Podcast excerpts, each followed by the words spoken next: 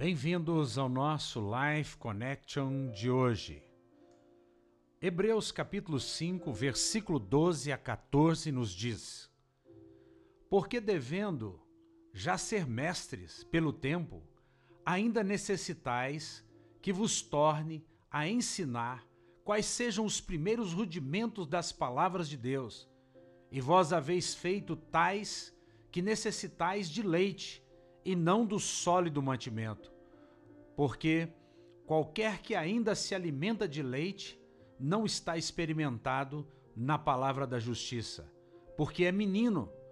Mas o mantimento sólido é para os perfeitos, os quais, em razão do costume, têm os sentidos exercitados para discernir tanto o bem como o mal.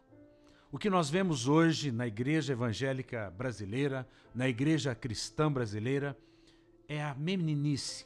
As pessoas já deveriam ser, como está no grego, ruiós, mas elas ainda, ainda são nefiós, são crianças, são bebês espirituais. E por que elas são assim? Porque nós não estamos pregando o alimento sólido. O alimento sólido é a palavra de Deus depois da cruz. É todos os benefícios da cruz que nós recebemos em razão daquilo que ocorreu na cruz do Calvário. Ou seja, Jesus pagou por tudo e agora nós somos a justiça de Deus, somos experimentados na palavra da justiça. Nós não achamos mais que somos pecadores miseráveis. Não, nós agora somos filhos de Deus e sabemos que está se manifestando o que haveremos de ser.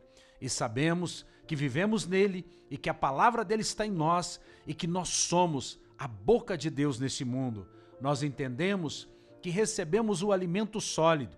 O alimento sólido é crer em Jesus Cristo, crer na obra consumada da cruz, deixar de confiar nas suas obras, confiar naquilo que Jesus fez e viver pelo favor imerecido. Isso é ser um ruiós, uma pessoa adulta, alguém que nasceu de novo, mas que cresceu e que cresce a cada dia com a palavra da fé, a palavra da cruz, a palavra que nos torna mais do que vencedores. Um beijo grande no coração, até o nosso próximo encontro.